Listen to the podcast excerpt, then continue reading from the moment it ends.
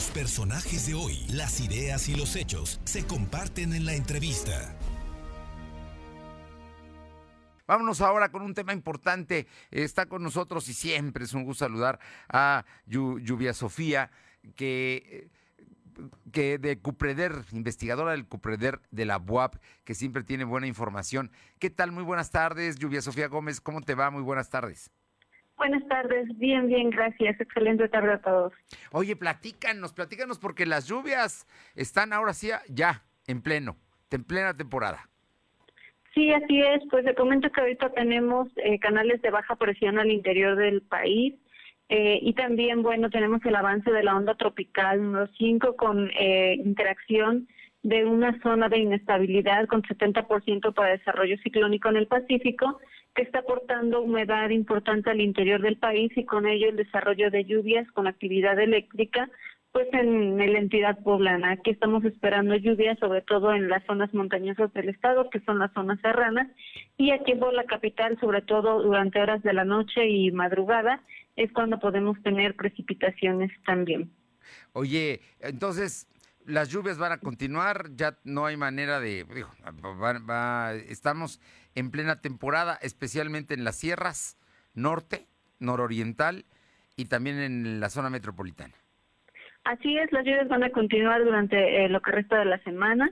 Eh, por estas condiciones, estos fenómenos que mencioné anteriormente, entonces pues hay que estar preparados porque pues sacar el paraguas y sobre todo si viven en zonas vulnerables, porque bueno, ya también podríamos tener, como ya está reblandecido el suelo en algunas zonas, algunos deslaves, entonces sí estar eh, muy prevenidos para eso y reportar cualquier cambio que observe en su entidad pues a las eh, autoridades correspondientes. Oye, Lluvia Sofía, te pregunto como curiosidad, el día de ayer llovió en la parte norte del Estado de México de una manera brutal.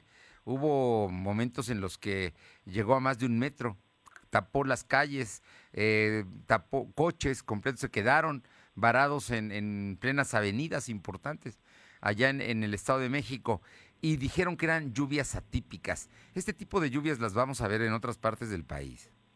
Pues depende mucho de las condiciones locales. Ahora habrá que ver la cantidad de lluvia eh, que precipitó y porque muchas veces también pues no solo tiene que ver lo que llueve, sino cómo están las condiciones del territorio. Entonces habrá que ver si efectivamente llovió eh, fuera de, de los límites, de los parámetros que se tienen de la media, o si es el sistema de drenaje que se tiene en la zona el que no eh, soportó esa cantidad de precipitación. Entonces habrá que hacer un análisis para poder determinar si efectivamente es una lluvia extraordinaria y bueno, pues este, si se repite o no, pues eso tiene que ver mucho con las condiciones locales. Bueno, Lluvia Sofía, yo creo ahí, lo digo yo, no tú, pero creo que los, los, los seres humanos le vamos ganando espacios a la tierra y vamos construyendo y vamos poniendo pavimento y cemento y demás, y les vamos quitando posibilidades de que las lluvias penetren al subsuelo. Así es, sí, sí, sí. Y llegan a suceder estos incidentes que sin duda, sin duda son lamentables. Esperemos que no nos toque en Puebla y que tengamos capacidad para absorber lo que llueva, aunque llueva mucho. Que también las lluvias son benéficas, ¿eh? La verdad es que tampoco habría que verlas como una desgracia. Sí, este, en algunos puntos, por supuesto que las lluvias son benéficas porque pues nos ayudan a la recarga del acuífero, a generar agua donde no la hay. Sin embargo, hay otras zonas que, bueno, por las condiciones del territorio sí puede generar algunos desastres, pero más bien, pues ante todo la, prevención y pues este el ordenamiento del territorio es, es fundamental para evitar este tipo de desastres.